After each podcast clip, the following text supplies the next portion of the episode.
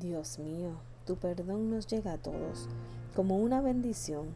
Tu perdón borra nuestros pecados y rebeldías. Tú bendices y declaras inocentes a los que no actúan con malicia. Mientras no te confesé mi pecado, las fuerzas se me fueron acabando de tanto llorar. Me castigabas día y noche y fui perdiendo fuerzas como una flor que se marchita bajo el calor del sol. Pero te confesé mi pecado y no oculté mi maldad. Me decidí a reconocer que había sido rebelde contigo y tú, mi Dios, me perdonaste. Salmo 32, versos 1 al 5. David, en medio de estos versos, nos presenta tres puntos muy importantes comienza hablando de la existencia de una gran bendición. Y esa gran bendición se llama el perdón de nuestros pecados. David comienza exaltando al Dios Todopoderoso y reconociendo que es el único que tiene la potestad para poder perdonar nuestros pecados, que es el único a quien nosotros podemos ir y no recibiremos ningún tipo de rechazo si vamos en la conducta y en la actitud correcta, de forma humillada y reconociendo que estamos mal. Pero dice David que en algún momento de su vida él no confesó. En algún momento de su vida se mantuvo callado. En algún momento de su vida él decidió no ir delante de la presencia del Señor y decir cuál fue su falta, cuál fue su mala conducta, cuál fue su rebelión y por causa de él mantenerse callado, el pecado lo fue secando poco a poco. El pecado fue alejándolo y desconectándolo de la presencia del Señor.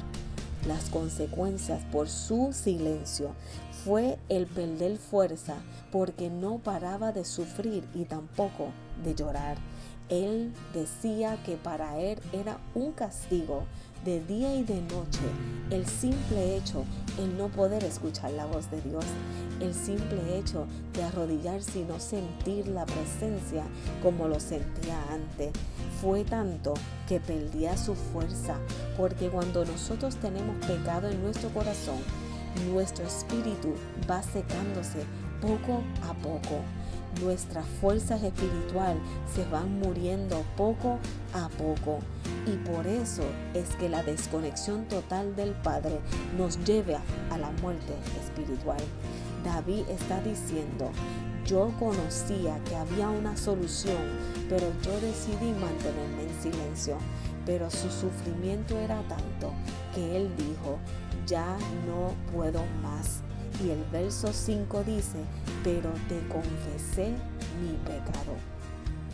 Hoy Dios por medio de su palabra nos está diciendo existe una gran bendición y es que yo estoy dispuesto a perdonar tu pecado si vienes delante de mi presencia de la forma correcta, en humillación. David dijo en el Salmo 51, que Dios no rechaza un corazón contrito y humillado. Y David continúa diciendo, yo te confesé mi pecado y ya no te voy a ocultar mi maldad. Dios lo sabe todo, Dios lo conoce todo, pero Dios es un caballero y Él desea que tú y yo vayamos delante de su presencia a confesar lo que nos aleja de Él Pastor Elizabeth, ¿qué me puede alejar de Dios si yo voy a la iglesia, si yo diezmo, si yo ofrendo? Pero ¿de qué vale hacer todo eso si tengo rencor en mi corazón? ¿De qué vale hacer todo eso si estoy con raíces de amargura? Hoy Dios desea que confesemos lo que nos está desconectando de su presencia. En el momento que David decide reconocer y confesar su pecado, la Biblia dice que al final de este verso 5, Él dice, y tú mi Dios me perdonaste. Oh, Dios es tan maravilloso que no importa lo que hay en tu corazón, no importa cuál es la razón por el cual te has desconectado de su presencia, hoy Dios quiere que tú disfrutes de la gran bendición de su perdón por medio del Señor Jesucristo. Hoy es el gran día para reconciliarnos, para arrepentirnos y para humillarnos delante de la presencia del Rey de Reyes y Señor de Señores, porque yo te aseguro que mi amado Jesús jamás te va a rechazar. Dios te bendiga mucho y esta es la pastora Elizabeth.